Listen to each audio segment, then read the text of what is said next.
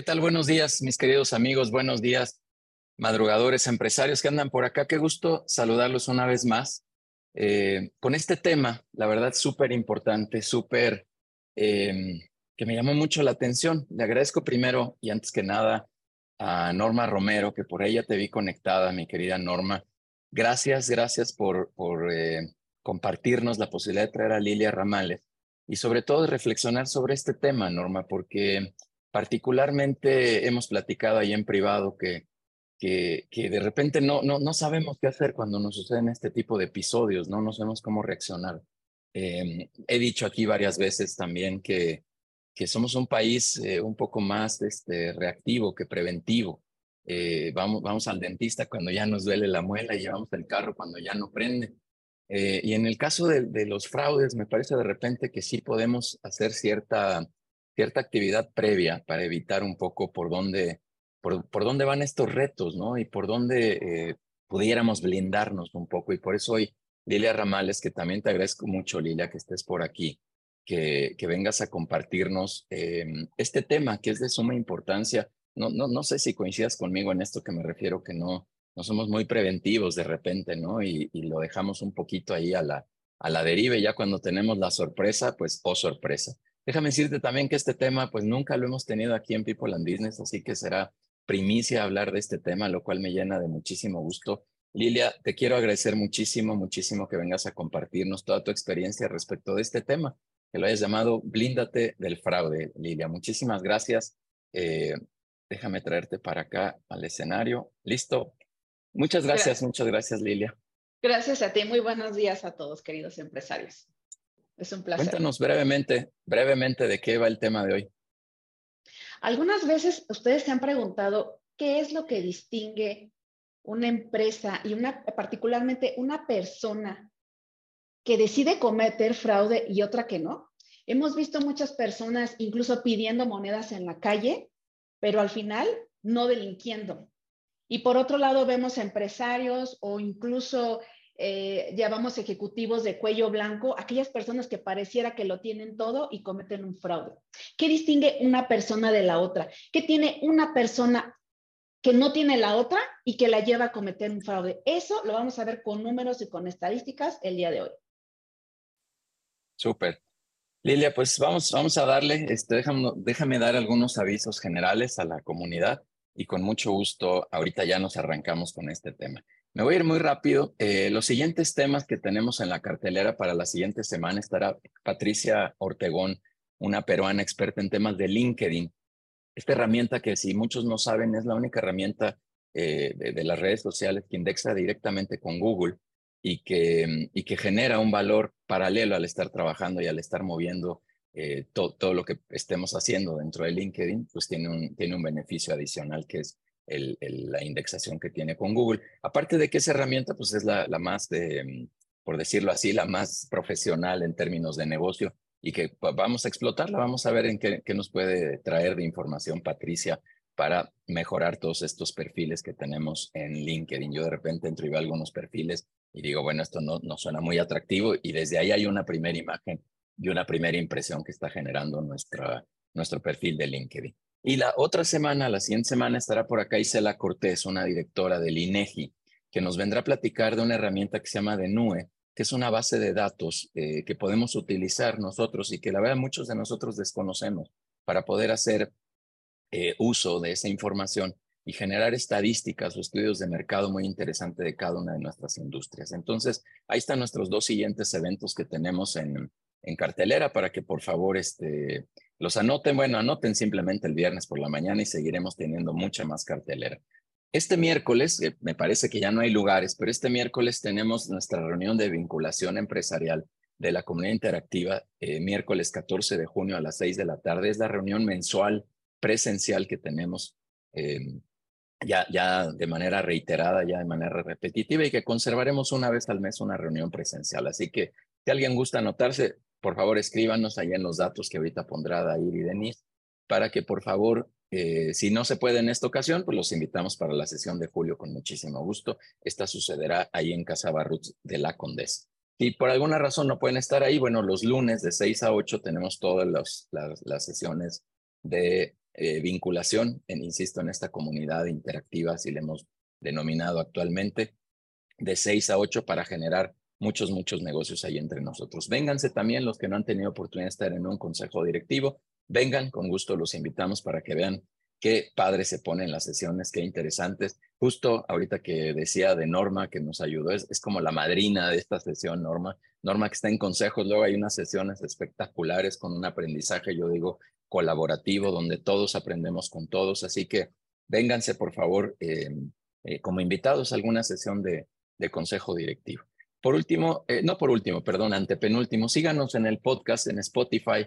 Em, conectamos experiencias empresariales ahí en ese, en ese canal, ahí están todos los episodios donde estamos entrevistando a todos los directores de la comunidad de People and Business, también justo un poco en relación a este tema de los consejos, platicar con los, em, con, los directores que participan, pues siempre hay una riqueza muy, muy padre. Es una conversación, un, conversatorio donde vamos conociendo las historias de cada director y, y, de manera muy fresca también creo que se genera un aprendizaje muy interesante en ese canal. Así que suscríbanse todos los martes a las 12 del día, sale un episodio. Y ya que traigo a Norma aquí de encargo, Norma ya saldrá próximamente ahí en el Spotify, eh, porque ya la, ya la entrevistamos y muchos, muchos más directores todos los martes a las 12 del día. Y por último, ahora sí quiero invitarlos a la, a la sesión que tendremos, a un entrenamiento. Por ahí ahorita en la pantalla aparecerá el, el post de este, de este evento. Es un workshop que tenemos en relación a ventas, cómo poder acelerar las ventas con una estrategia mucho más armada, donde puedas mejorar los resultados de tus ventas, hacer más estrategia, pero estrategia eh, creativa, estrategia que de verdad lleve a un tema de inteligencia importante, eh, cómo generar tu propuesta de valor y cómo poder generar más prospectos. Básicamente eso nos vamos a enfocar, a ver, hay un material de trabajo y luego tendremos una sesión de preguntas y respuestas dos semanas después para poder aterrizar y ayudar un poco en este formato de consejo directivo, de poder ayudar a todos los, los empresarios a resolver este tema comercial que a muchos siempre, siempre nos trae de manera inquieta. Ya está ahí en el chat también, ya lo puso Adair la invitación, si quieren tomarla de ahí, y si no, en breve por los canales que siempre son habituales de People, recibirán toda esta información. Síganos en redes sociales, por favor, todo se llama People and Business o búsquenme como Judiel Guerrero y ahí también verán toda la información que estamos, que estamos generando, em, que nos da muchísimo gusto. Por cierto, también muy contentos porque con esta serie de entrenamientos que les mencionaba ahorita de nuestro área de Training Camp, recién iniciamos un entrenamiento con el área de TUDN eh, Deportes en Televisa y nos da muchísimo gusto poder entrenar a estos directivos de ahí de Televisa justo con este tipo de entrenamientos. Muchísimas gracias ahí a, a este eh, ay Dios, se me fue su nombre. Bueno, ahorita me acordaré, perdón. Eh, para, para dar ese entrenamiento, a Rodolfo Reyes, perdón, ese entrenamiento con, con el equipo de Televisa. Muchísimas gracias. Bueno, pues vamos a dar inicio ya. Basta de avisos, Lilia. Por favor, vamos a iniciar con, con esta sesión ya y déjame leer unas cuantas líneas aquí profesionales de tu historia. La verdad es que solo son unas cuantas líneas porque de verdad una experiencia bien, bien grande, bien profunda y que seguramente esto nos aportará mucho valor a la sesión del día de hoy. Blíndate del fraude. Ella es maestra en Administración de Empresas por la Universidad de Anáhuac, esta no me la sabía, somos colegas. Contador público egresado del Instituto Politécnico Nacional, certificado en Finanzas por la Universidad de Michigan y en Habilidades Gerenciales por la Universidad de Harvard. Comunicadora en Liderazgo Efectivo por Toastmaster International. Eh, Posee 20 años de experiencia en empresas nacionales e internacionales, fungiendo como auditor de Deloitte, en donde fue dominada para intercambio internacional y como líder financiero en sectores eh, de servicios, empresas petroleras, hoteles, empresas digitales y sector financiero. Fundadora de Fond D, una organización dedicada a difundir y perder el miedo a las finanzas corporativas.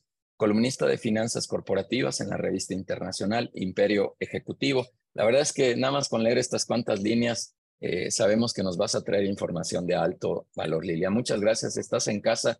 Bienvenidos a todos. Vamos a apagar los micrófonos por cuestiones de, orden, pero el chat siempre estará abierto y también hay un botón allá abajo eh, con el que pueden levantar la mano y digitalmente les podemos ceder la palabra si alguien quiere tener algún tipo de intervención. Lilia, estás en casa. Adelante, por favor.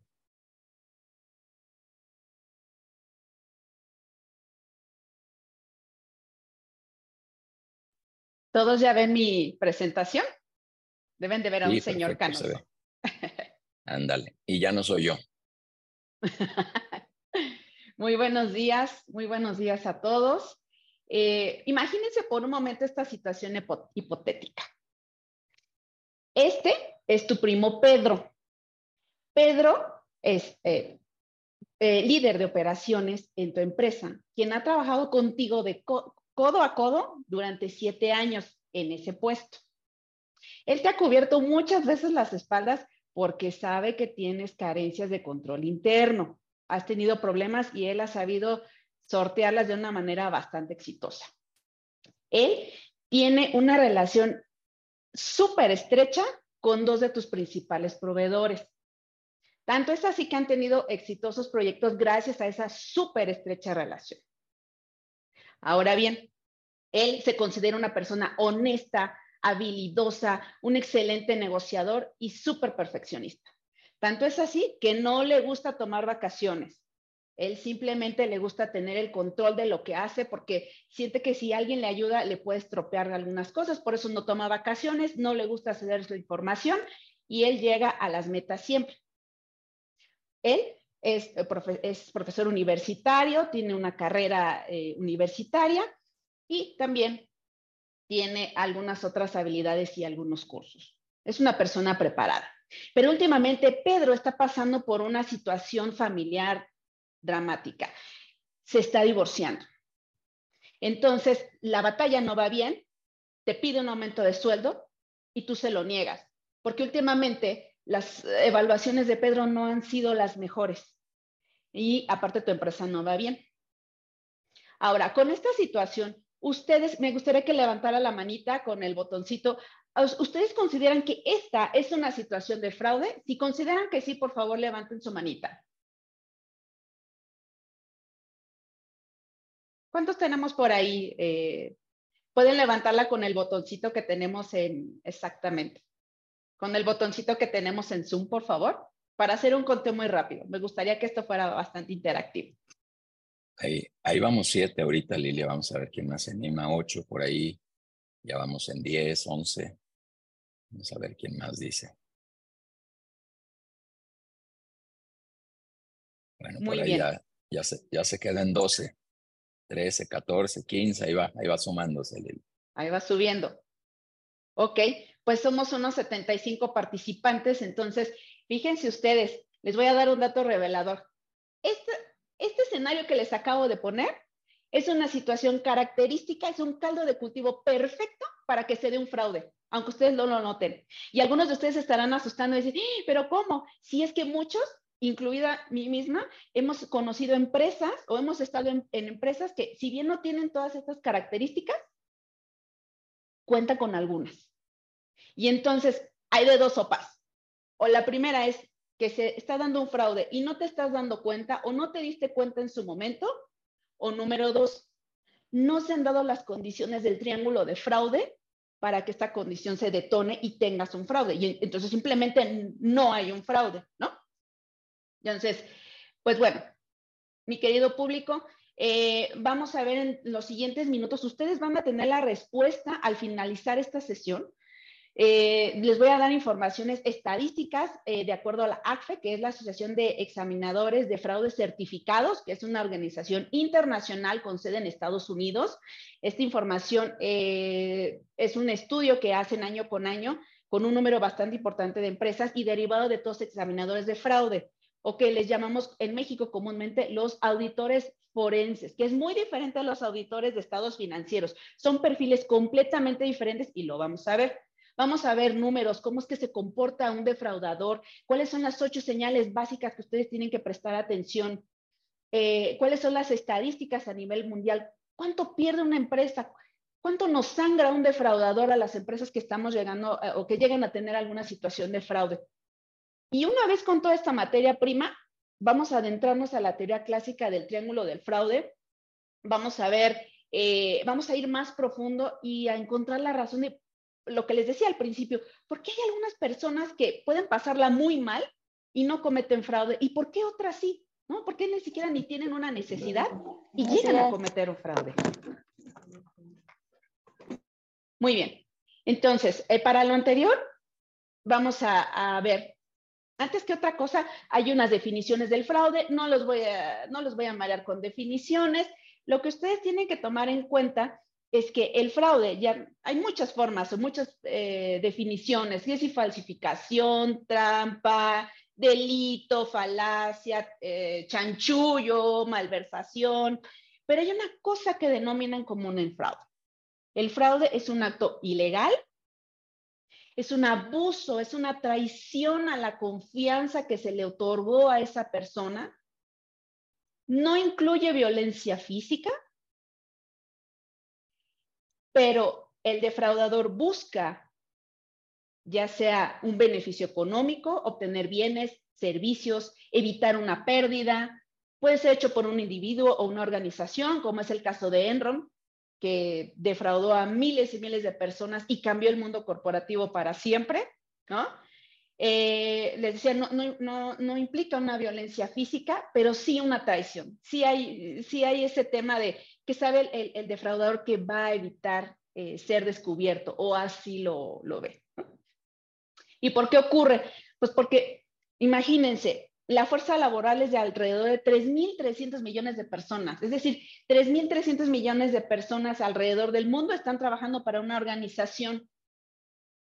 Entonces, basta un pequeño porcentaje, muy pequeño, que decida cometer un fraude para que esto eh, se salga de control. Y tanto es así que el, mensaje que les quiero dar es que sobre todo somos más los buenos, ¿no? Ah, por ahí llega a haber alguna expresión de, ay, cuando llegamos a tener empresas que cometen, que se comete un fraude, particularmente de los, de los empleados, pues se siente, se siente uno mal, ¿no? Pero, ¿qué es lo que pasa? Eh, es un pequeño número, somos más los buenos, ¿no? También, eh, pues nos tocó la rifa del tigre, como decimos, en Latinoamérica somos la segunda región con más casos de fraude. La primera es el este de Europa y oeste de Asia, ¿no? que es Turquía y todo, hacia adelante, hacia la parte de Asia. Esa es la, la número uno. Y lastimosamente, la causa número uno es la corrupción. Sí, porque parecería que la corrupción solamente se habla cuando hablamos de personas a gobierno, pero no, la corrupción también se da entre nuestras empresas y es nuestro deber erradicarla tanto en nuestros gobiernos, tanto en nuestras organizaciones como en nuestras familias mismas, ¿no? Entonces yo creo, no sé qué opinen ustedes, pero yo creo que es un tema cultural esta situación. Al ser la segunda, eh, la segunda eh, región con más de estos temas, pues imagínense, ¿no? Entonces, pues sin más preámbulo, les voy a mostrar algunas cifras impactantes. Vamos a ir un poquito rápido para ver el tema del fraude. Entonces, imagínense, eh, la AFE les decía que es la Asociación de Examinadores de Fraudes Certificados, tenemos una sede en México, pero este estudio involucra todo el mundo. Se tomaron fue en base, con base en 2.110 casos en 133 países. Esto provocó una pérdida de 3.6 billones de dólares a todo el mundo. Y esto quiere decir que nosotros extrapoláramos eh, a todas aquellas empresas que no fueron sujetas a un estudio, estaríamos hablando de 4.700 billones, billones de dólares de las pérdidas estimadas. Es decir, no es poca cosa. Las empresas eh, se estima que pierden alrededor del 5% de sus ingresos, no de sus eh, utilidades, de sus ingresos cada año por un fraude. La mediana o el promedio es de 1.7 millones de dólares. Y hay otra estadística que les quiero mostrar, que es la media, que es de 117 mil dólares. Esta estadística parte, imagínense ustedes la campana de Gauss o campana de distribución de todos los casos, donde hubieron casos demasiado altos, entonces tuvieron que partir exactamente a la mitad la, la campana distribuir 50%, 50%, esa, esa exacta medida son los 117 mil dólares. Imagínense por un momento ustedes si llegan a tener una pérdida de 117 mil dólares, pues es demasiado, estamos hablando más de eh, 2 millones de pesos, es demasiado, ¿no? Ahora bien, vamos a ver cuál es la causa o ¿qué es lo más común que se enfrentan las compañías? Y aquí viene un dato que no podríamos asumirlo a simple vista. El número uno de los casos, con el 86%, es la apropiación indebida de activos. Es decir, llega un empleado y toma tu inventario o toma tu activo fijo o toma un parte de, tus, eh, de, tu caja, ¿no? Toma parte de los activos de la empresa. El costo es de, de alrededor de 100 mil eh, dólares. Es decir, son los más comunes, pero los menos costosos. Por el contrario, tenemos el segundo tipo de fraude, que es el fraude en los estados financieros. Ahí hay, un maquillaje en los estados financieros. Ahí hay un tema que alguien de la alta gerencia o contador o financiero puede eh, hacer alguna trampa. Y estos son los más caros, son los menos comunes porque se implica una preparación, implica un conocimiento financiero, saber cómo alterar o maquilar algún tipo de evidencia y destruir otra. Pero son los más costosos, son los que más sangran a las organizaciones. Imagínense, casi cinco veces más es demasiado, ¿no? Y también en este caso se encierra el, caso que hablábamos de, de, Enron, que si al final da tiempo, les platico un poquito qué fue lo que pasó con Enron. Vamos a seguir y, al final si da tiempo les platico. Em, ¿Cómo se descubrieron los fraudes? Y aquí tomo lo que bien dice Yudiel. Somos muy reactivos, pero vamos a, a tomar lo bueno de lo malo. 42% de los fraudes de ese total de casos de 2.110 casos fueron detectados a través de denuncias. Esto es las llamadas hotlines. O hubo, alguien, un empleado de ese 42%, que decidió afrontar el miedo, levantar la línea telefónica o compartírselo al supervisor o compartir a través de un correo electrónico que había un fraude, que, había, que, descubre que hay alguien que está cometiendo un fraude. Entonces, nuevamente les digo, somos más los buenos, pero falta, Basta con que un solo frijolito negro se pose en el arroz para que todo salga mal, ¿no? O, comencemos a tener este problema. el 16%, es decir, la siguiente posición es encontrado a través de auditorías internas. Es decir, el número uno con dos, casi tres veces más, es eh, detectado por, por denuncias y el siguiente es por, auditor, por auditoría interna. Y ustedes se preguntarán, ¿quién es el otro 50% que denuncia? el número uno son los empleados, el número dos son los clientes y proveedores.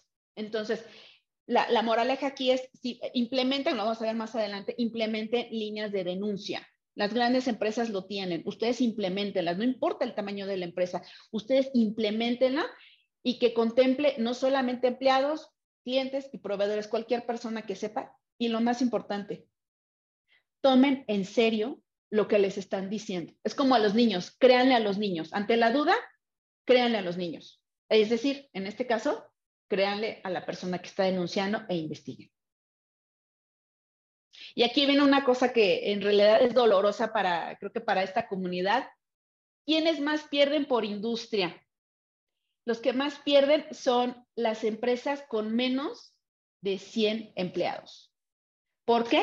porque son las que tienen menos controles internos, son las que eh, típicamente tienen al, familiar que traen a la mesa, que traen a la sociedad, no hay un chequeo de, los antecedentes, simplemente por el lazo sanguíneo deciden traerlo a la mesa y pues muchas veces si la persona cumple con el triángulo de fraude, comete este ilícito. ¿No? Eh, más adelante vamos a ver el top de quienes, eh, quienes pierden más por industria.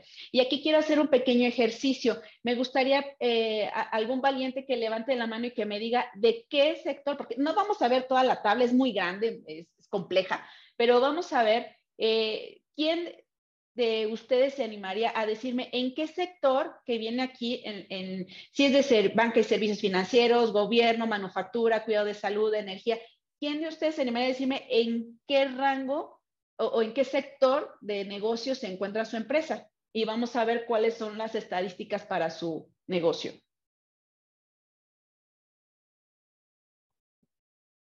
ahí en el chat ya nos contestó Norma que está en construcción. Vamos a ver si alguien más. Por aquí hay una mano levantada. Arturo Salas. Eh, Arturo, eh, muy bien, vamos a tomar estos dos casos. Cuéntanos, Arturo. Y ahorita tomamos el de Norma. Salud y bienestar. Servicio Salud de y, hospital. Ah, muy bien. Aquí eh, puede ser que no se vea muy bien, pero el 54% de tu, de tu ramo es muy probable que caiga en corrupción. 54%. la siguiente causa es eh, no efectivo, es decir, que, no, que no logres hacer eh, obtención de, del dinero en efectivo, sino que alguien lo cobre por ti, ¿no? Y en el caso de Norma, que es el servicio de construcción, bueno, híjole, ese están dentro del top 5 de, de las empresas lastimosamente que, o de las industrias que lastimosamente tienen un fraude con 56% en niveles de corrupción. ¿Qué es corrupción? Cuando un empleado se colude con un cliente, con un proveedor, para hacer algún tipo, algún tipo de, obtener un tipo de beneficio de la empresa. Ya saben, el típico que eh, pues infló los precios, soy el comprador, infló los precios, eh, del lado del, cliente, pues eh, me coludo con el cliente, le doy precio más bajo y entonces yo llevo ahí un beneficio. Ese es el, esos son los típicos casos eh, de corrupción, lastimosamente lo que les decía. ¿Cuál es el top 5? Anótenlo, sería bienes, bienes raíces, ese es el número uno, el que más tiene temas de fraude es bienes raíces. El siguiente es el de, mm, déjenme acordar, todo le llaman retail, es este que tienen ventas al mayoreo, que tiene una gran disposición de inventario, pues porque, porque es fácil eh, sustraer un activo, ¿no? Es fácil sustraer el inventario. Eh, el siguiente sería también construcción y transporte y almacenamiento. Esas son las industrias que tienen más, son más susceptibles de fraude. Son las que en el estudio se encontraron más fraudes. Lilia, un segundito. Por aquí en el chat, mira, nos preguntan, y perdón la interrupción, alguien dice eh, venta de refacciones automotrices, alguien más de tecnología. Y por aquí hacen, bueno, si quieres contestar eso, y alguien más hace una pregunta aquí muy interesante. Muy bien. Miren, ventas al por menor sería con el 43% igual. Fraude es la número uno en todos los rubros. 43%. Si tú notas, pues hay un, este, eh, hay una, hay una incidencia igual en, corrupción. Y me decías otra. Em, tecnología. Tecnología. 54% para tecnología y igualmente la segunda causa es no efectivo, que, el dinero que te toque a ti no llegue a tus manos o otra que puede ser es que tus activos los esté usando un empleado para beneficio propio. O sea, tú los gastaste, tú eh, sudaste para comprar el activo, pero alguien está tomando beneficio y, y ese no eres tú. Esa es, la, la, moraleja. Y me ibas a decir algo de una pregunta. Sí, Sí, sí, Lilia, mira, César Ruiz me parece que es en industrias donde el ticket promedio es más grande, ¿hay más riesgo de corrupción? Donde el ticket es más grande. ¿Se refiere a qué, industria es? No me queda muy claro, perdón. Eh, eh, yo, yo, lo que entiendo es que, por ejemplo, un ticket, eh, si tú vendes un auto, pues son 400, 506 mil pesos de, de, un, de un solo ticket, ¿no? A diferencia de la venta de un, de un celular o de cosas todavía más pequeñas, ¿no? Mm, de acuerdo a la estadística, eh, primero nos centraríamos en, las ventas, que, sería aquí en la, venta al por menor, que sería el, tema de, corrupción, pero directamente no hay una estadística que diga, entre más grande el ticket, más, eh, más incidencia de fraude. Lo que hace que haya más incidencia de fraude, lo vamos a ver un poco más adelante, pues es la falta de controles internos es, eh, es un blindaje que tenemos que tener los empresarios y que muchas veces no tenemos, ¿no?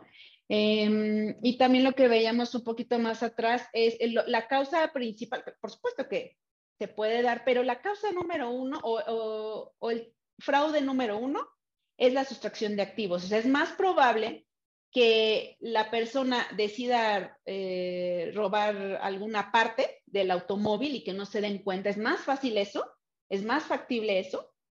O que bien eh, el, financiero, vamos a decir, no quieres estigmatizar porque pues yo soy financiera, ¿no?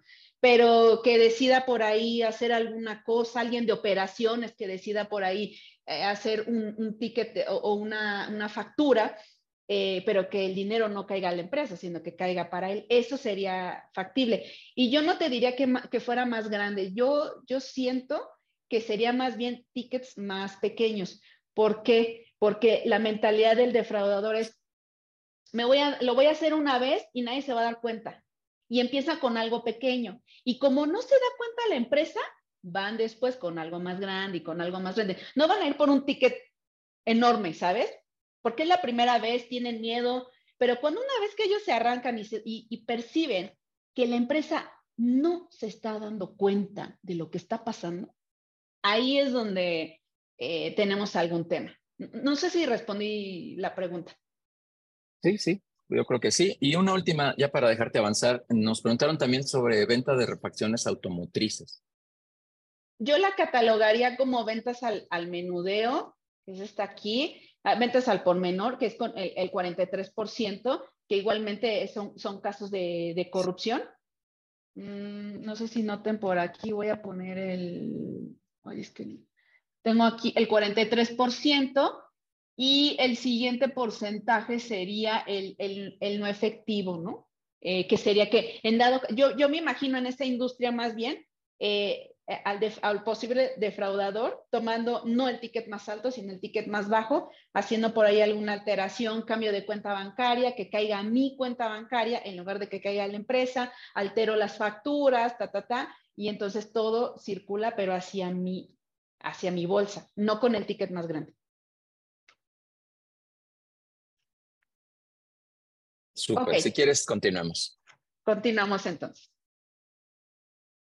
Bueno, y aquí lo que decíamos hace unos instantes, pues ¿para qué sirve tener controles internos? Muchas veces los pasamos de largo, le damos una prioridad bastante alta a la operación, pero díganme ustedes, ¿de qué sirve tener una super operación grande si, por, si hay una pequeña manguera que está suministrando beneficios a alguien más? ¿Vale la pena conforme vayan creciendo o vayamos creciendo como empresarios? ir implementando controles. Muchas veces creemos que, que, nosotros, como es nuestro bebé, ¿no? Nuestro, nuestra empresa, nuestros dos ojos nos van a bastar. No bastan los dos ojos. Necesitamos confiar en gente capacitada y, y gente que sea honesta. De ahorita van a ver la, la parte tricky que es que muchas veces los defraudadores se sienten honestos, se consideran honestos. Ahorita vamos a ver. Eh, la presencia de controles no quiere decir que nunca vas a tener un fraude es probable que tengas un fraude, va a ser menos, eh, pero va a ser, el porcentaje va a ser muy reducido en comparación de una, empresa que no tiene controles. Entonces, la presencia de controles implica una menor eh, pérdida y que lo vas a detectar más rápido. Fíjense, casi la mitad de los casos ocurrieron debido a la falta de controles internos con un 29% o controles inexistentes con un 20%. Entonces, eh, si va, implementen unos eh, controles internos que sean estratégicos, que les funcionen y, y los conforme va avanzando la empresa, conforme más rápido avanza la empresa, es más eh, probable que tus controles se queden obsoletos, ¿sabes? Sea, llega un momento que el control que implementaste ya no va a dar, entonces necesitas reforzarlo, es revisitar tus controles internos conforme vaya creciendo tu compañía. Ahora, aquí están las señales de alerta. ¿Qué no pueden notar ustedes que tiene una persona que es un posible defraudador? Son ocho señales que las vamos a ver ahorita y que fueron presentadas en al menos 79% de los casos. Es decir, ustedes tomen esto. Esto es este, información líquida, valiosa para ustedes. La número uno es que la persona vivía más allá de los medios económicos que para los que tenía su puesto y para los que tenía su sueldo. Ya saben, el clásico eh, relojes, un carro deportivo, carro, un carro que no, que no es acorde al sueldo que se le está prestando. Esa es la primera señal de alerta, ¿no? La segunda es que puede tener dificultades financieras, una asociación inusualmente cercana con, cliente y eh, con un cliente o con un proveedor. Estas personas no les gusta compartir el control, no les gusta compartir actividades, les gusta hacer a, ellos solos las cosas no toman vacaciones, no les gusta tomar vacaciones porque sienten que si se van de vacaciones, pues les pueden encontrar un fraude. Entonces, alerta aquí, hagan que sus empleados tomen vacaciones. Eh, tiene varios beneficios, se van a desestresar, se van a refrescar, van a venir con ideas creativas, reducen el riesgo de fraude, cumplen con la ley, ahora que ya tenemos 12 días de vacaciones por año en el primer año, por favor, hagan que sus empleados tomen vacaciones, van a salir beneficiados todos. Eh, las personas se muestran irritables, con actitud a la defensiva. Hacen bullying, o mobbing que le llaman, ¿no? El, bullying corporativo a otras personas, acosan, intimidan, tienen problemas eh, familiares. Eh, algunos también eh, llegan a tener problemas de drogas, aunque eso no es como tan evidente. Bueno, sí, sí se nota, en algunos casos se nota. Y por último, se sienten muy habilidosos, se sienten muy astutos y creen que a veces dicen, bueno, pues ¿qué, ¿qué, tanto es tantito y violan un poquito los controles, violan un poquito la ley, no se desvían un poquito del camino y dicen, pero eh, todo en aras de la empresa, ¿no? Pues ahí esas son las señales de alerta. Ahora, eh, ¿cuáles son los asuntos relacionados con recursos humanos que comúnmente experimentan eh, los, los, defraudadores? O sea, ¿qué es lo que ve recursos humanos que hay como, que tiene problemas el, el defraudador antes de que se den cuenta? Pues el número uno es que tienen evaluaciones deficientes de desempeño, les da miedo ser despedidos, eh, esas son las dos principales. La tercera es eh, rechazo de aumento salarial o promoción. Entonces, ustedes recordarán el caso de Pedro que les hablé al principio y ustedes ya van haciendo check, ¿no? Van dándole palomita a todas aquellas características que yo les mencioné al principio. Hay otras, ¿no? Recorte de prestaciones, reducción de salario, despido efectivo, reducción eh, involuntaria de horas de trabajo, degradación, de que, no se sienta, que se siente inestable el empleado, ¿no? O que le recorten sueldo, ¿saben? Si, se va a hacer eso, tiene que ser de una manera muy quirúrgica, considerando, eh, considerando que la persona pues, es un ser humano como nosotros al final, ¿no? Hay que hacerlo muy sensible, muy quirúrgico si queremos hacer algo así, si no, empezamos a tonar chispas o alertas para el, triángulo de fraude que vamos a ver a continuación. Y bueno, eh, esta gráfica está este, grande, solo les quiero dejar este mensaje vamos a ver eh, aquí en, el eje de las X de menor riesgo a mayor riesgo y en el eje de las Y de, de 0 hasta 500 mil dólares el monto de pérdida, de 500 mil hacia más arriba. ¿Quiénes son los que cometen eh, em, los fraudes más caros que veíamos hace rato, pero con un riesgo medio, a la mitad entre medio y alto?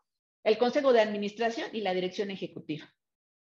Pero son, los, son relativamente no tan comunes. Los más comunes, que volvemos al tema de sustracción de activos, de la parte de arriba prácticamente es lo que les decía el tema de estados financieros, maquillaje, colusión y todo esto. Y hacia abajo, pues es prácticamente todo lo que les decía de, em, de sustracción de activos, ¿no? Operaciones es quien tiene mayor riesgo, el área de operaciones, y después contabilidad y ventas. Por lo que les decía, ¿no? Yo puedo alterar alguna documentación, se la paso a mi cliente, le cambio el número de cuenta, le cambio la factura, altero la factura o le digo, voy a abrimos otra razón social, me coludo con otra persona de la compañía y suena más creíble. Ahorita la estadística dice que los defraudadores actúan en solitario, pero cada vez la estadística sube a que son dos. ¿no? Y también como dato eh, para equidad de género, imagínense ustedes, eh, los defraudadores son 73% hombres y, el restante son mujeres, que es 26%. Pero ojo, cada vez los defraudadores hombres van reduciendo el monto de la pérdida estadísticamente a lo largo del tiempo. Es decir, cada vez delinquen más, pero por montos menores. Pero las mujeres estamos delinquiendo por más monto. Es decir, cuando una mujer decide cometer un fraude, va a la grande y, los, los montos que nos sana a las empresas son mayores. Y antes de pasar al triángulo de fraude, me gustaría saber si alguien tiene alguna duda, algún comentario, algo que quisieran explorar, si no investigamos. Sí, Lilia. Mira, dame un segundo, te hago aquí los comentarios del chat. Alejandro Casas nos dice, conozco el caso de varios fraudes de Mexicana de Aviación Personal de sistemas autorizaba viajes sin costo. Bueno, solo como un comentario. Gavino Urbano nos dice, buenos días a todos. Es común que la comprobación de gastos y viáticos, eh, que hay mucho abuso. Pues sí, hay, hay, muchas cosas. Eso forma parte de corrupción. Eh, Eso es parte de corrupción. Ok. Eh, César Ruiz nos dice, ¿cómo balancear no llenarte de procesos y autorizaciones y mantener el dinamismo de la operación? Esa sí es una pregunta. Sí, es una, es una pregunta bastante buena. Esa me gustaría andarla al final porque le voy a, les voy a dar los consejos de la primer mujer y mexicana eh, certificada ante la ACFE, que yo tengo el, gran gusto de conocerla y me dio algunos consejos que les voy a compartir. Entonces, si me permiten, esa pregunta la voy a responder al final porque voy a andar en ello. Súper. Y es, todos los comentarios que ya está ahora, Estupendo. Pues muchas gracias y, bastante interesante. Ahorita mencionaron de, eh, de, tecnologías de la información, no IT. Es eh, no es el menos común, fíjense, está aquí en esta posición alrededor de los 150 mil con un alrededor del 3%. Entonces, eh, también todos, imagínense, el que menos tiene es investigación y desarrollo, pero imagínense, investigación y desarrollo, que es el menos común, pues imagínense que están en una farmacéutica y alguien determina una, una, patente o alguna, alguna fórmula especial, o, o, por el contrario tienen algún, algún conocimiento que ellos pudieron descubrir, pues a lo mejor indirectamente, pues ellos tienen la opción, como tienen ese conocimiento tan exclusivo, pues de usarlo para bien propio, si es que deciden cometer un fraude, ¿no? Entonces, hay de todo en la viña del Señor. Muy bien, entonces ya con toda esta materia prima, ustedes ya, les digo, ya van tomando conciencia del caso de Pedro, están viendo que en realidad tiene varios eh, focos rojos, pero volvemos a la disyuntiva. ¿Es o no es eh, un fraude? ¿Está cometiendo Pedro o no está cometiendo un, eh, cometiendo un fraude? Lo vamos a ver con la teoría del triángulo del fraude. Esta teoría es clásica, empresarios. Esta fue concebida en los años 1960 y ahorita ya hay este eh, cuadrilátero, ya hay pentágono, ya hay este todo polímero, este, este, se me olvidó el nombre, pero de las formas geométricas, ¿no?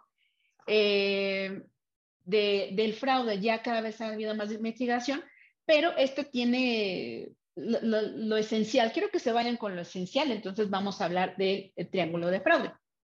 Entonces, para centrarnos un poquito, tenemos que comenzar con la motivación. Son tres elementos que se tienen que dar para que se dé un fraude. Todos en mayor o menor medida están en nuestras organizaciones. ¿Ok? Entonces tenemos que saber equilibrar para que no se detone. ¿Ok? Entonces el primero es la motivación. Es, eh, ese, es, el primer, es el primer elemento y lo acabamos de ver hace un instante. Son eh, aquellas eh, condiciones como por ejemplo el miedo a ser despedido, evaluaciones deficientes, me rechazaron este, la promoción que yo estoy buscando, tengo adicción a las drogas, ¿no? Por ejemplo, o por el contrario, tengo dificultad, o sea, el sueldo que percibo es muy bajo y no me da para, no me da para pagar mis cuentas, ¿no? Em, también, pues, les decía, ¿no? Mis evaluaciones han sido deficientes o, por el contrario, busco un nivel de vida superior, o sea, busco tener ropa Louis Vuitton, busco tener mis bolsas Chanel, entonces, pues, esa es mi motivación, ¿no? Y entonces, insisto, en alguna mayor medida la, tenemos porque quisiéramos a lo mejor tener esa bolsa Chanel, ¿no? O ese carro deportivo queremos tener. Luego viene la segunda parte que es la oportunidad, que aquí es el tema del, de, ¿qué tan, qué tan, qué tan, qué tan probable es que se dé o no? ¿Cuál es el caldo de cultivo para la oportunidad? Pues hubo un estudio en la Universidad de, Turabo, en Puerto Rico, y hicieron un estudio de fraude de ejecutivos, ¿no? Lo que encontró esta universidad es que hay una, eh, en, este, en el estudio que hicieron, es que hay una falta de control interno. La gerencia está obsesionada, o los contadores, financieros, estamos obsesionados en hacer contabilidad para el fisco. Y ustedes no me dejarán mentir, también eso pasa en México, ¿no? Este, estamos centrados en hacer contabilidad, no para una toma de decisiones, no para un análisis, estamos centrados para cumplirle al fisco, para pagar impuestos, nótese, para pagar el menor número de impuestos posibles que corrompemos la información sin querer de nuestros estados financieros y aparte de todo, ni le hacemos caso. Y luego, aparte de todo, decimos que el control interno, que mis dos ojos me bastan y que mi primo Pedro me va a ayudar a revisar todo el control interno, entonces lo dejo de lado.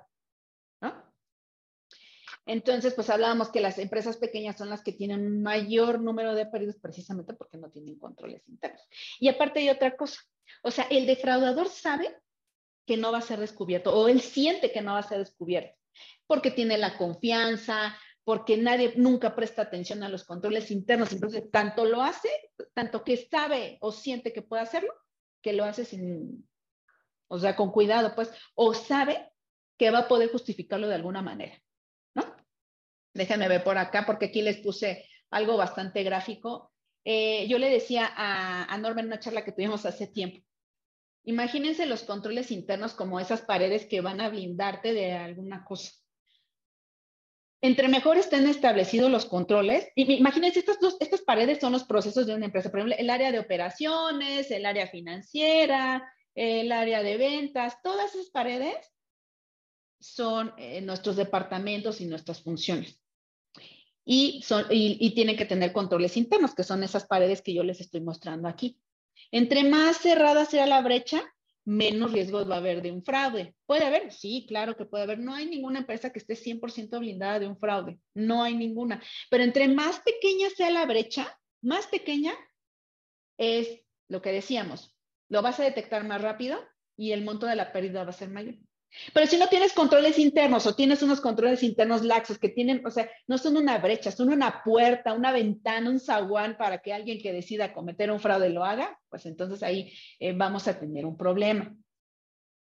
¿Ok? Y el tercero, que es en la parte de la racionalización. Este, este es el que quiero que le presten atención. Bueno, a todos, los dos primeros les insisto, están en nuestras organizaciones, porque no hay ninguna empresa que esté 100%, que sus controles sean tan perfectos que no hay una pequeña brecha entre esas dos paredes. Pero es esta, esta la, la, la mecha o la chispa que detona la pólvora y que hace que una persona decida cometer el fraude. Y es la racionalización, es lo más peligroso. Esto es una persona que se considera ética, que se considera honesta, pero que eh, ahorita les voy a comentar porque racionaliza y dice justificaciones como, es como quitarle un pelo a un gato. Es que no me pagan lo suficiente. Al, competidor, al, gerente de operaciones le pagan más que a mí, el, el del competidor. Yo lo merezco. Solo estoy tomando dinero prestado. Gano menos dinero, bueno, les acabo de decir, ¿no? Gano menos dinero. Y otra que a mí se me hace bastante mezquina, es que soy muy inteligente. Estoy aburrido o estoy en una crisis, puedo tomar estos activos, nadie se va a dar cuenta, me siento poderoso, me siento influyente, nunca me van a descubrir. Y entonces ahí se prende la chispa y si tus, y si tus controles no son lo suficientemente blindados, que el, el defraudador ya se dio cuenta que no, pues entonces surge ahí la chispa. ¿Por qué racionaliza la persona? Hay un, eh, hay un estudio que por ahora olvidé el nombre, pero es el padre igual, eh, Crazy, Crazy es el, el, el padre del triángulo del fraude pero hubo alguien que le colaboró. Y esa otra persona, los dos son criminólogos de Estados Unidos, él mencionaba que como un estudio antecedente del fraude, es que las personas que cometían algún delito lo vivían en su casa. Es decir, el, el código ético de estas personas era laxo. Es decir, a lo mejor vieron que su tío robaba O a lo mejor vieron que su mamá este, se llevaba algunas cosas o que el papá llegó a comentar que, que hacía, que, que, se fue con el compadre para robar partes. O sea, por decir algún ejemplo, ¿no? Pero vivía dentro de su temprana infancia, vivía el, el delito. O sea, no, no, era algo inusual no, inusual, no se veía mal que alguien delinquiera. Entonces, pues él dice, yo soy honesto, pero pues no me pagan lo suficiente, eh, me, están, este, no me valoran y la empresa tiene dinero y tiene los controles laxos, voy a tomar un pedacito. ¿Y qué pasa si no te das cuenta de lo que les decía? Toman otro pedazo y otro pedazo y otro pedazo, así hasta que se vuelve incontrolable para ellos. Es como una adicción. Luego imagínense si tienen adicción a las drogas o algo así. Bueno, ese es este, eso es, es otro rollo, ¿no? Ahora, yo les comentaba en un principio que yo tengo el gran honor de conocer a la, primera persona, que es mujer y, mexicana, bueno, mexicana, que se certificó ante la ACFE. Ella es una, es una, es una examinadora de fraude que ahorita es socia de BDO, una, una firma bastante importante alrededor del mundo. Entonces, bueno, ella nos contó que, había tenido esta, eh, esta certificación, pues bueno, ella se fue al cielo porque no es algo muy común, lo que decía Judiel, no es algo muy, muy común que nosotros en nuestras empresas permeemos esta información, ¿no? Ella se dedica a hacer eh, trabajos, estudios de, defraudación, porque lo que les decía, una, una auditoría de estados financieros y una auditoría interna no es lo mismo que una auditoría forense. Una auditoría forense, un auditor forense se especializa de tal forma que él busca en las entrañas, busca, por ejemplo, es un, es un detective, es un detective financiero va y busca al, defraudeador, ve dónde vive, ve si la dirección está bien, o, incluso de las facturas que, que, son posibles eh, maquillajes de esta persona, del defraudador, busca la dirección, eh, empieza a hacer una investigación muy profunda que un auditor de estados financieros no lo hace. Vamos a ver más adelante, ya casi terminamos, pero es bueno tener una auditoría financiera. Es una de las cosas que hacen eh, las empresas cuando sufren un fraude pero ojo, eso no necesariamente los va a blindar. O sea, te da una mejor sensibilidad financiera y eso sí te sirve. Pero un auditor financiero, yo fui auditor financiero seis años, no hay una, eh, la auditoría de estados financieros no está enfocada en encontrar fraudes. ¿Lo puede encontrar o no lo puede encontrar? Te capacitan para que si ves algunas tendencias inusuales, lo puedas encontrar pero no es nada como lo que les acabo de contar. Entonces, ella, e, e, esta persona, yo, yo, yo tengo el, honor de, de, conocerla, que es mi amiga, y me da dos vertientes, ¿no? La, la primera es pues, la importancia de, de, los recursos humanos.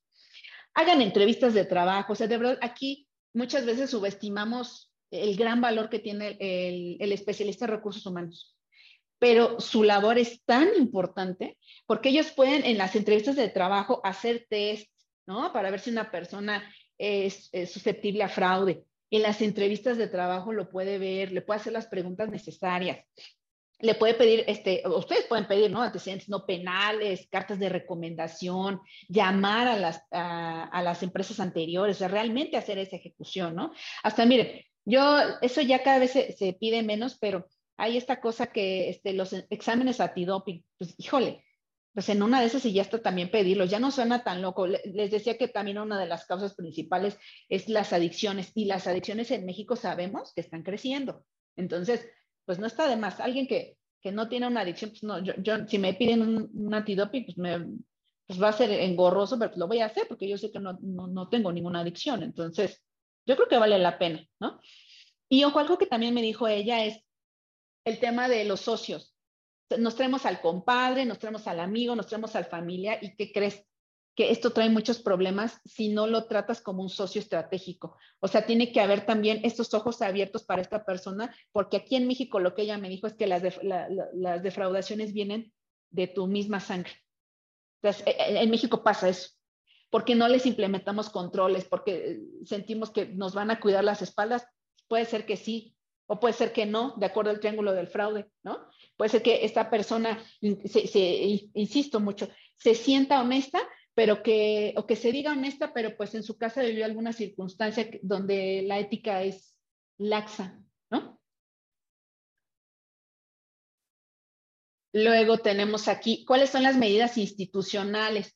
Tenemos, el mensaje de todo esto es, tenemos que permear en la organización que somos una empresa ética y tenemos que ser congruentes con lo que estamos haciendo y con lo que estamos teniendo, ¿no?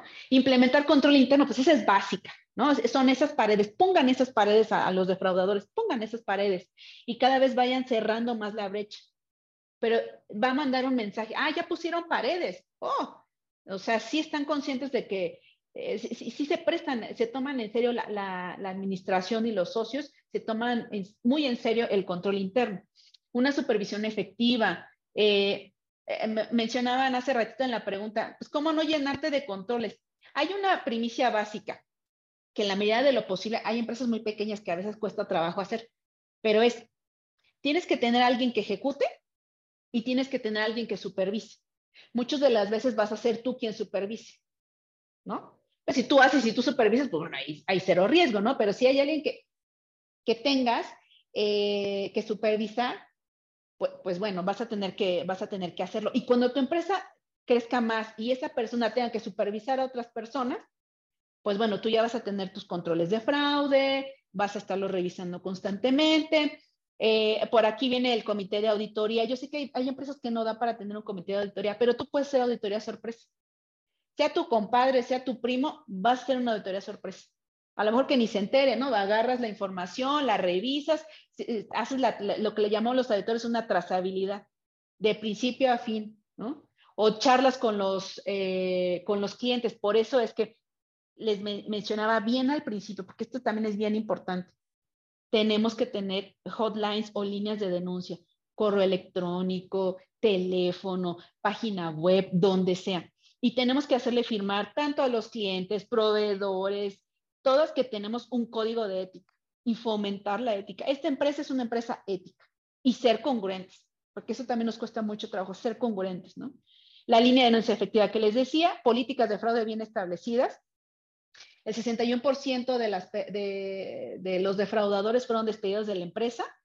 El 11% eh, les pidieron que renunciaran, pero me parece, hay alrededor de un 11% que los amonestaron verbalmente y siguen en sus compañías. Por favor, no hagan eso. Si cometió un fraude, tiene que irse de la compañía. Por favor, no pueden conservarlo. Hay empresas que sí lo han hecho. Y la, respuesta efectiva a las denuncias de fraudes. Si alguien nos, ah, nos dice que hay un fraude, hay que tomarlo en serio.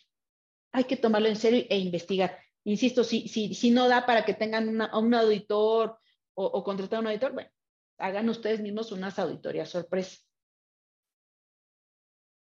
Eh, ¿Qué fue lo que pasó? ¿Qué, hicieron después de que las empresas cometieron un fraude? Pues lo primero es evaluación de la dirección. O sea, la dirección empezó a voltear más y empezó a revisar más los números, ¿no? Eh, hubo un monitoreo proactivo de datos.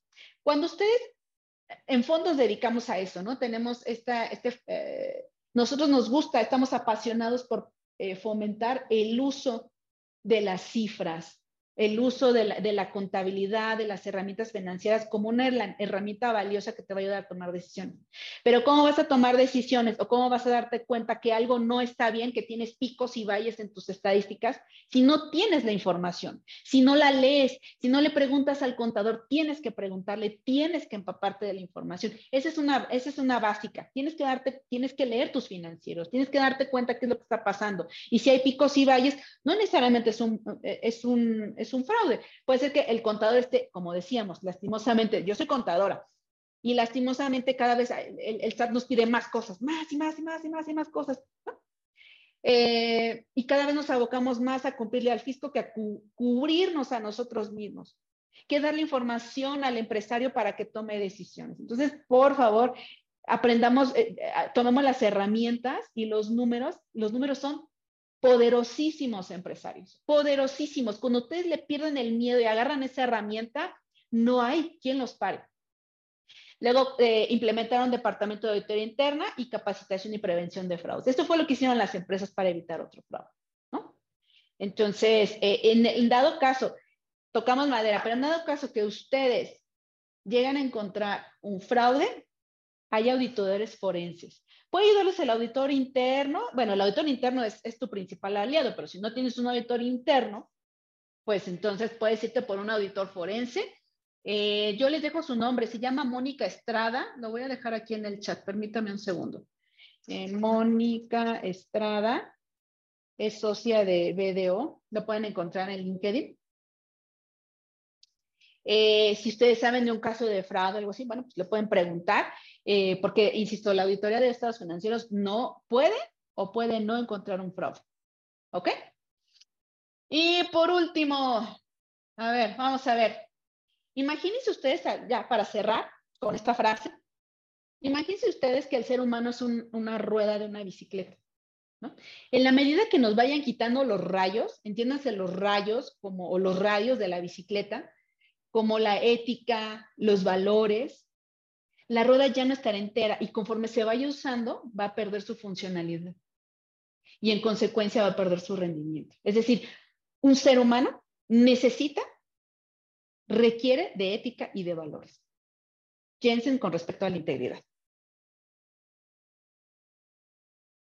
Y bueno, les dejo mis datos de contacto.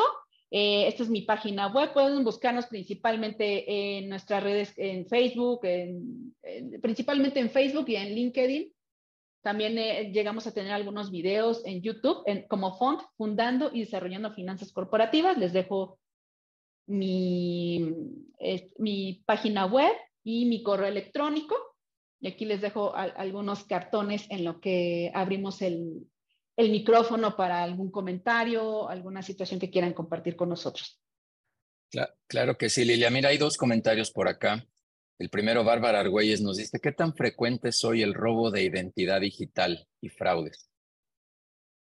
Mira, el robo de identidad cada vez está siendo más común, pero no es algo que, que compete al estudio de la ACFE.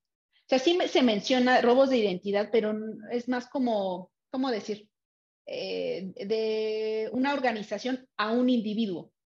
En el caso de, los fraudes que nos competen, va de una organización a otra organización, nuestras organizaciones, nuestras compañías, a un individuo o un individuo a una organización. Entiendo que, está cada vez a la alza, pero no sé. Ah, y hay otro dato que, va a complementar la... no, te sé decir con exactitud, pero lo que sí te sé decir es que cada vez las criptomonedas están siendo más utilizadas para lavar el dinero derivado del fraude. Eso sí. Entonces, imagínate, robo de identidad, lo paso por criptomonedas, o sea, cada vez está siendo más complejo, cada vez estamos viviendo un mundo más y más complejo. Súper. Oye, mira, Arturo Salas nos dice, ¿está permitido aplicar pruebas antidoping como requisito de contratación? Mira, anteriormente han habido algunas reformas laborales. Eh, eso sería bueno eh, consultarlo con, con especialistas de recursos humanos, pero hasta donde yo sé, hasta hace algunos años sí se pedía. Yo lo pediría, honestamente. Ok. Vamos a ver si alguien más hace alguna pregunta. Lilia, ahí otra vez con el botón de reacciones puede levantar la mano y le cedemos la palabra si quiere abrir el micro o ahí en el chat. Eh, yo les dirá, no, no se desconecten, por favor, ahí hay una sorpresa, un regalo que como casi siempre nuestro ponente nos tiene y, se los vamos a compartir ahorita más adelante. Lilia, escuchándote y pensando aquí un poco, voy a decir algo que primero creo que va a sonar feo, pero, pero ni modo, lo tengo que decir. Yo creo que la mayoría de los que estamos aquí hemos pasado por algún episodio así desagradable de estos. Y sabes qué es lo que me suena un poco más lamentable, que, escuchándote, eh, yo creo que tuvimos estos indicios, yo creo que los vimos por ahí, que, que los olfateamos, que ya que reparamos hacia atrás, dice, sí, sí es cierto, por eso hacía esto, por eso hacía aquello. Yo, yo viví en algún momento un, un fraude de este tipo y me llamó la atención algo en particular que dijiste, era alguien que nunca quería tomar vacaciones, ese era alguien que no quería cambiar de puesto y esas dos características las tenía esta persona.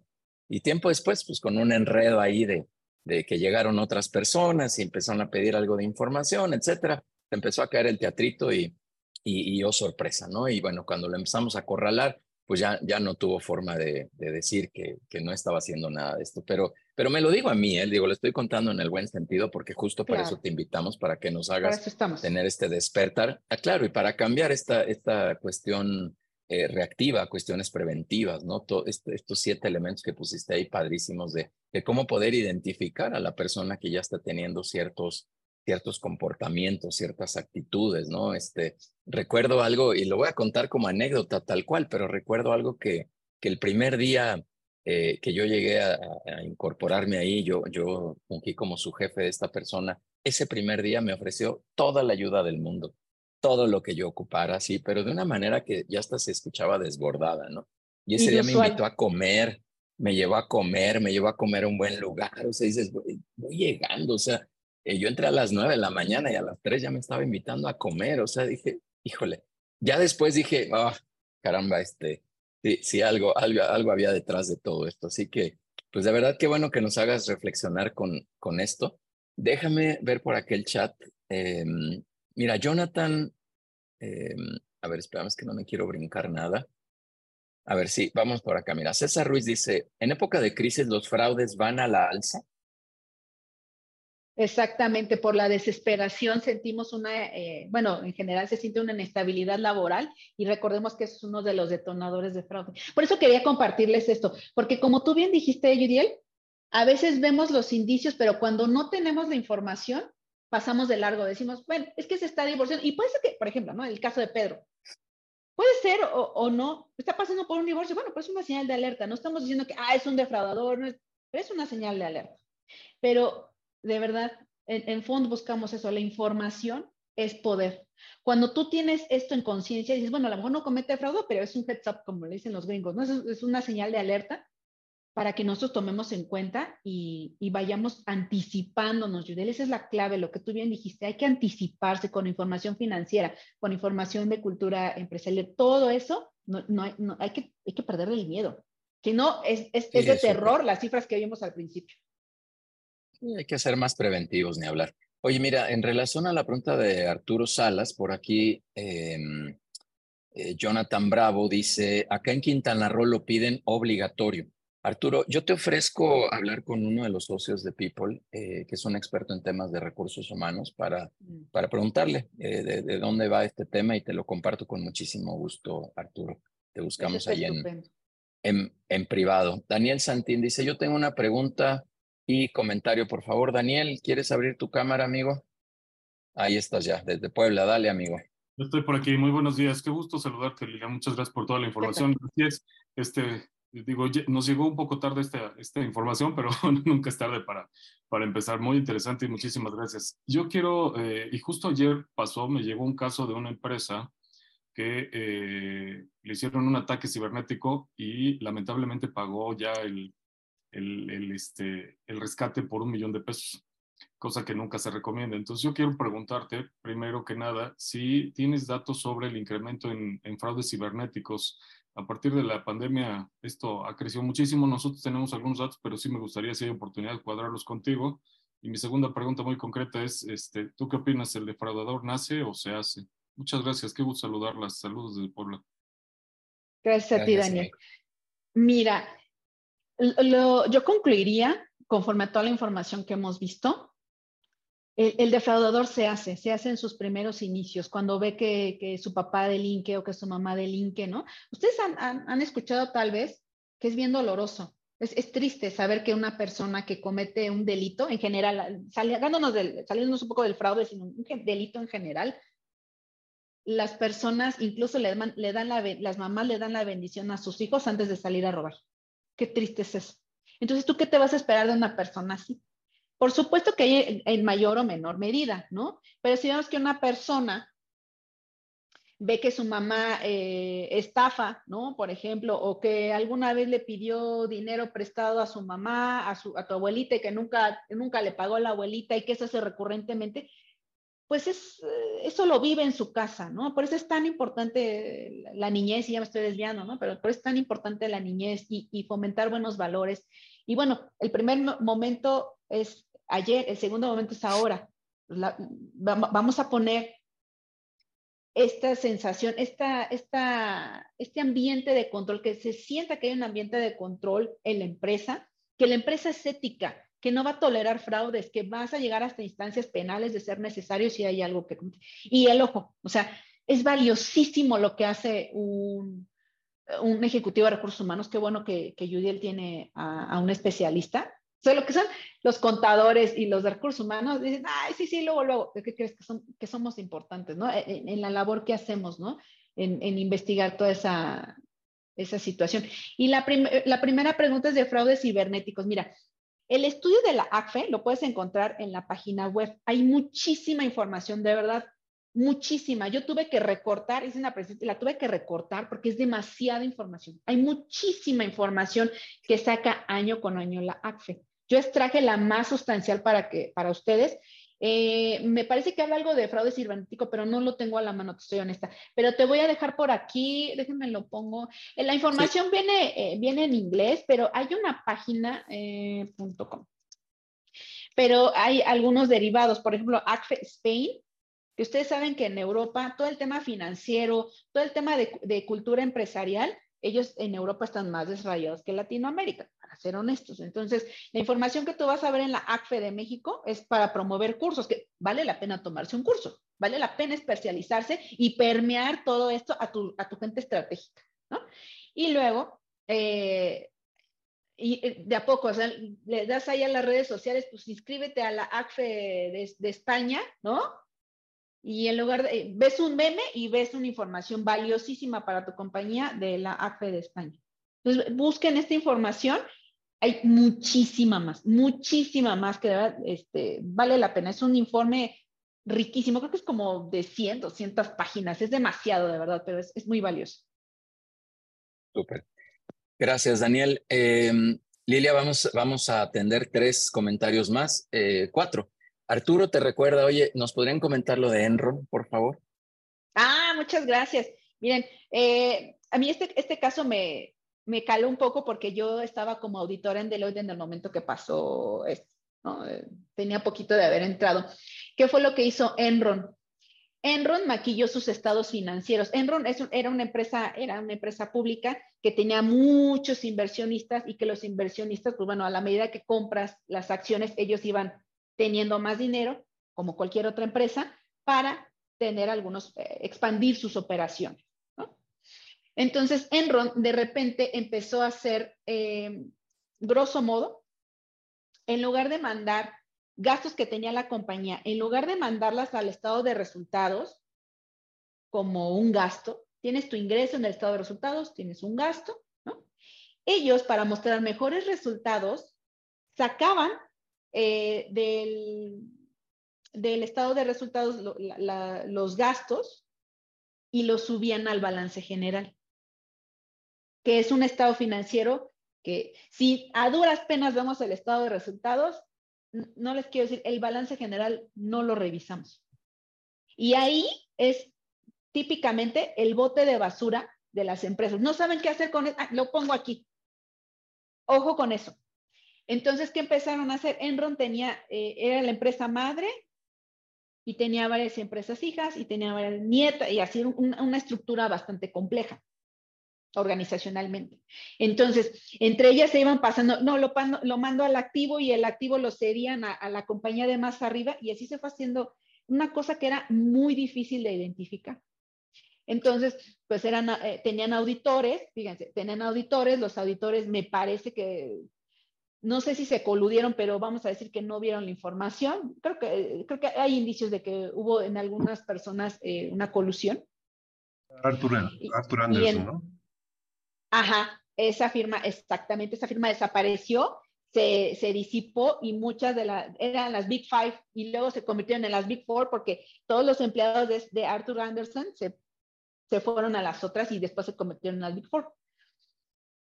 Y entonces, eh, pues como el auditor externo no dijo nada, firmaba los estados financieros y los ejecutivos no dijeron, obviamente pues estaban coludidos, no dijeron nada, pues hizo una bola gigantesca y gracias a, eso o a causa de eso tenemos la ley Sarbanes-Oxley que refiere a todo el tema de control interno. Esto también es una muy buena, una, muy buena fuente.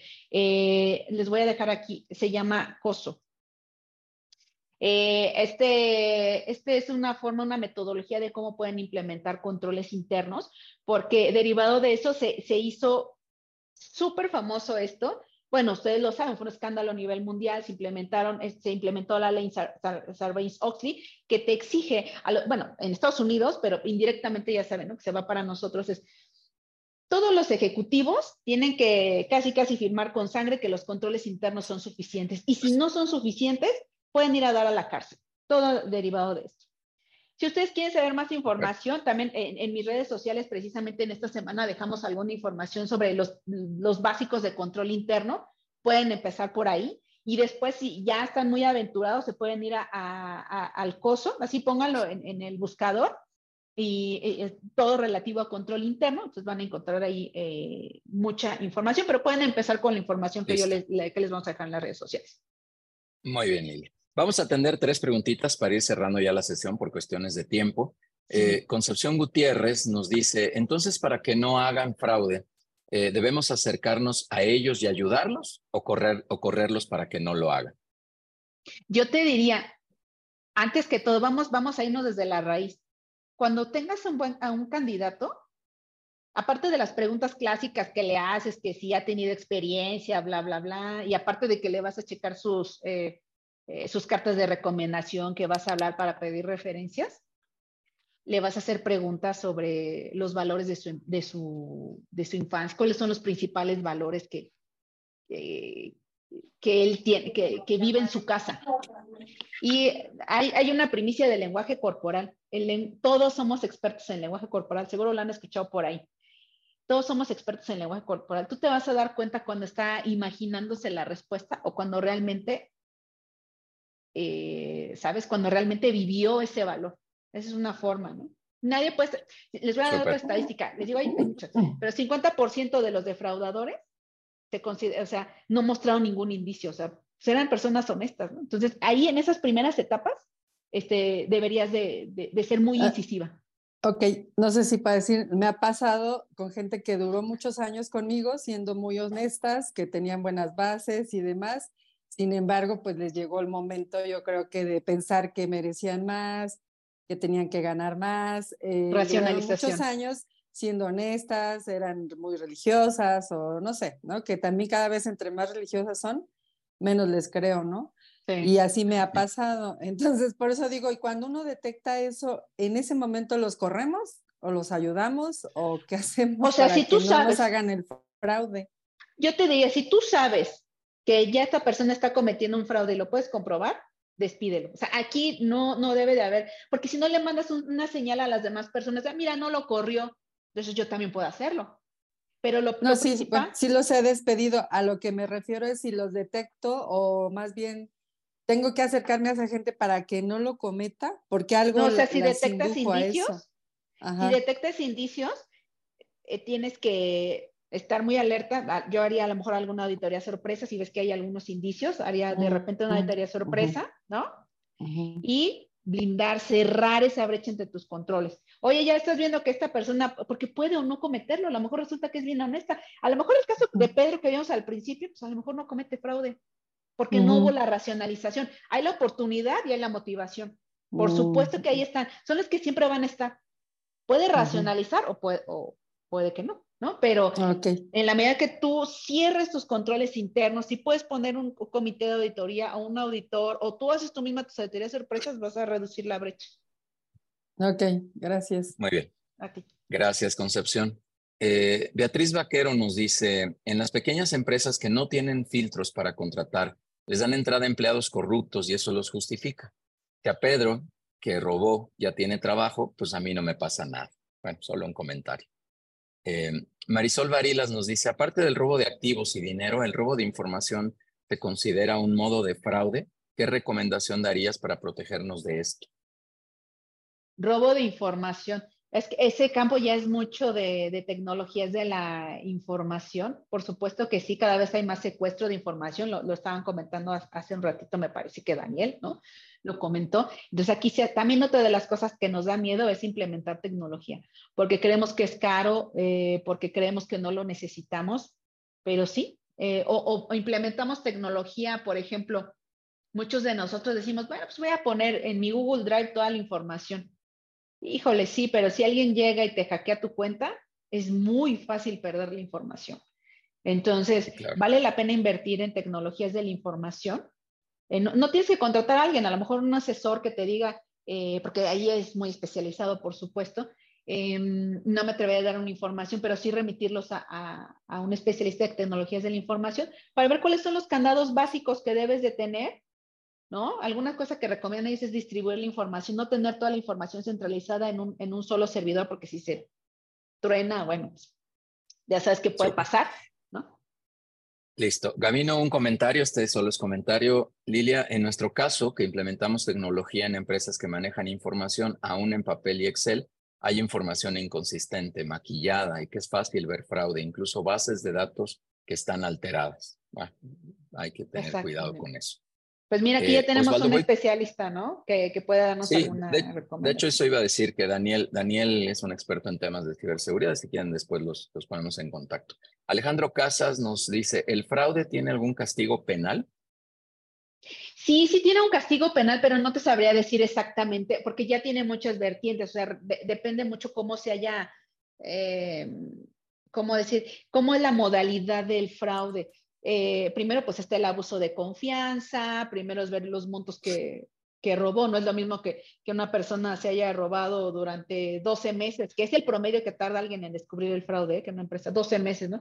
Que estuvo sustrayendo, no sé, calcetines para vender a alguien que maquilló estados financieros, o sea, ya es algo mucho más complejo. Entonces, sí, sí hay un castigo, pero no te sabría decir eh, específicamente porque es armar un caso prácticamente para esta, para cada caso en particular. Super Lilia, no se vayan, que ahí hay un regalo, no se vayan, por favor. Y ahora sí, contigo, Osvaldo, vamos a cerrar este bloque de preguntas. Eh, si nos ayudas a hacer tu pregunta muy concreta, porfa. Oye, mira, como expresaba hace un momento Lilia, muchas gracias. Eh, estoy muy, muy sorprendido de lo puntual que haces esto, ¿no? Y aparte de que yo voy a solicitar claramente ahí una, una reunión contigo porque mi, mi tema es bastante profundo, yo lo que quiero decirles es que sí, efectivamente, yo ya pasé por esto, como comentaba Yudiel, y son exactamente esas personas que nunca ceden, nunca toman vacaciones y siempre están coludidas con personas que exactamente entregan la información. Aquí la cuestión es que yo quiero decirles a todos que si son socios, son directores, vean que haya las juntas de socios, de directores, que se presenten los estados financieros, que haya consultorías externas, porque si no, se las van a aplicar. Se las van a aplicar y el fraude siempre está donde está la confianza. No le tengan confianza a nadie, ni padres, ni madres, ni hermanos, nadie, ni el, ni el mentor. A mí me sucedió que fue familiar y mentor la persona que nos metió gol en la empresa. Híjole, qué triste. Aquí, aquí lo, lo que quiero es que una, una pregunta específica. La persona que cometió fraude tenía participación en las acciones de la empresa. falleció y dejó a otra persona que está también coludida en este fraude como, como heredero de, esto, de, esta, de, de, estas acciones. Entonces, este, ¿Se puede conjuntar? Esa es mi pregunta, ¿no? ¿Se puede conjuntar lo que hizo la persona que ya falleció con las acciones también coludidas que tuvo con esta otra persona para generar el caso y que se deslinden responsabilidades de este desvío, desfalco y un montón de cosas? Porque fueron activos de la empresa, fue dinero, fueron compras que no, no estaban justificadas, no se, la, no se les notificó a representante legal, accionistas, se metieron gente a nómina, se le estaba pagando gente a nómina, salió carísimo sacar a esa gente que nada más estaba cobrando sin realizar un trabajo, todo esto. Híjole, qué caso tan complejo, ¿eh? De verdad, estas pláticas son muy enriquecedoras porque ahí nos damos cuenta, de como bien dices, dice mi esposo, eh, confía, pero verifica. Que es, ese es un lema ruso, ¿no? ¿Y cuánta razón tiene? Tenemos que confiar, sí, pero de vez en cuando echar un ojo a lo que estamos haciendo. Este caso es demasiado complejo y demasiado específico. Yo lo primero que te diría es eh, armar el caso, juntar toda la evidencia que tengas, toda, toda, toda, y asesorarte de alguien porque esto está demasiado complejo. O sea, es socio, este, y luego ves que falleció y heredó, híjole, o sea, aquí tiene que ver, este, hasta le llaman los abogados sucesión testamentaria, pero pues aparte hay un delito. Yo creo que el delito, eh, eh, bueno, evidentemente en la persona que falleció prescribió, pero tienes que, por eso te digo que es, con un abogado. Tienes que verificar qué tanta participación tiene la persona que no está afinada, que sigue viva, para poder eh, ir sobre él de manera penal porque sí, es totalmente injusto. O sea, le estabas, estaban pagando nómina, todo, y aparte te estaban sangrando. Qué, qué, doloroso, qué doloroso caso, de verdad. Y, yo te diría, eh, con todo gusto, eh, yo te puedo apoyar en, algunas, en algunas cosas, pero y, también te puedo contactar a esta persona que, que te digo que es Mónica Estrada, ellos son, este, tú puedes juntar la información, por supuesto. Creo que eso te va a ahorrar un tema de honorarios. O sea, juntas toda la evidencia y la pones a disposición para que eh, su equipo, yo contrataría a Mónica, ¿no? Eh, pero a lo mejor no desde un inicio, sino juntaría toda la evidencia, me apuraría, porque esto es, esto es quirúrgico y es rápido, juntar toda la evidencia, inmediatamente la vas contactando y le presentas todo, para que ella no lo haga desde el inicio o su equipo no lo haga desde el inicio, ¿no? Entonces, ¿qué va a hacer? Te va a ir, te va a decir, ¿sabes qué? Mira, te falta esto, hay que hacer esto, bla, bla, esto en conjunto con el abogado, este, porque, híjole, sí, eh, abogado eh, e, especialista en sociedades mercantiles y se puede penal, ¿eh? O sea, tiene que tener las dos, porque sí es un caso muy complejo. Y bueno, blíndate con tus, o sea, ya te estás blindando con controles internos. ahí es donde yo te puedo ayudar, porque honestamente yo no soy este, yo, yo tengo alguna, algún, tengo conocimiento de fraude, etcétera, etcétera, yo tengo formación, pero no, no sé cómo mi amiga, que ella es directora y, tiene la certificación de, de, fraude, pero yo te puedo ayudar en temas de control interno con mucho gusto y ella te puede ayudar con temas de, o sea, hacer una investigación detectivesca, ir hasta el fondo. Híjole, qué lamentable. Sí, te apoyamos con gusto. Gracias, gracias Osvaldo. Y sí, los ponemos ahí en contacto con muchísimo gusto. Ya vamos a cerrar ya la sesión. Lilia, por favor, platícanos de estas tres asesorías que amablemente nos vas a regalar. Estimados empresarios, pues es un gusto para mí el poder haber charlado con ustedes, fue bastante enriquecedor. Lo que les quiero ofrecer eh, son tres cortesías, tres asesorías por una hora eh, derivado de este tema o de mi especialidad, que son temas financieros. Nosotros hablábamos de cuántas, cuántas empresas eh, revisan sus estados financieros laxo, al aire, no lo revisan en lo absoluto, no revisan estados financieros. Yo les ofrezco, eso es a lo que me dedican, lo, lo que, lo que me, me apasiona. Y también les digo, tengo alguna formación general en temas de fraude.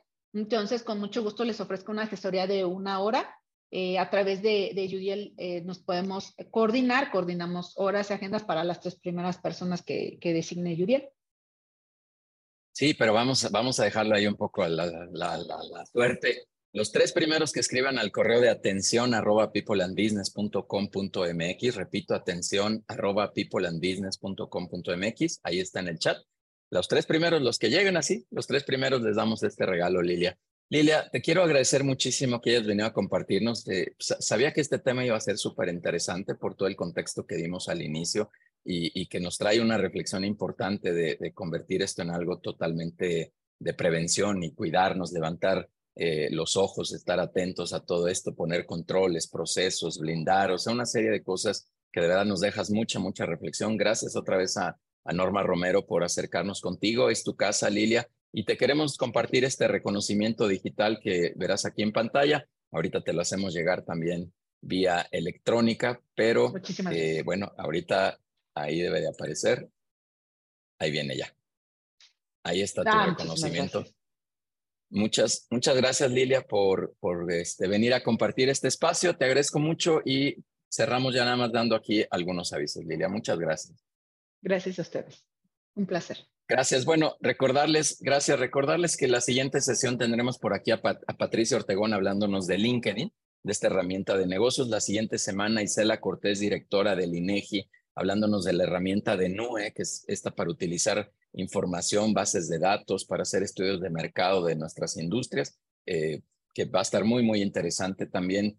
Eh, invitarlos a las sesiones de relacionamiento, de vinculación que tenemos presenciales o virtuales este miércoles tenemos una presencial y también los lunes tenemos de manera remota. Invitarlos a los consejos directivos, síganos en Spotify y en las cinco redes principales. Y la invitación estelar que ahora tenemos es para este miércoles, que tenemos una clínica de estrategia de ventas, tocando ahí cuatro temas básicos de cómo mejorar tus resultados de ventas, cómo eh, generar una estrategia efectiva, cómo generar una propuesta de valor y cómo generar más prospectos. Es presencial porque es impartida por Vivi Cepeda, que viene desde Ecuador, nuestra socia directora allá en Ecuador, viene eh, a México y la vamos a impartir en el World Trade Center de manera presencial. Así que toda una mañana hablando de estrategia de ventas, todos cordialmente invitados. Ahí está ya la, invitación en el chat también para quien la quiera tomar. Y si no, escríbanos por las vías que ustedes conocen, a Denise, a Daira, a un servidor, a la misma Vivi, José Luis o por redes sociales. Ahí está toda la información con muchísimo gusto. Muchas gracias a todos de nueva cuenta. Gracias Lilia por compartirnos. Es tu casa nos vemos en los siguientes momentos que tengamos de People and Business. Hasta la próxima, que estén muy bien. Hasta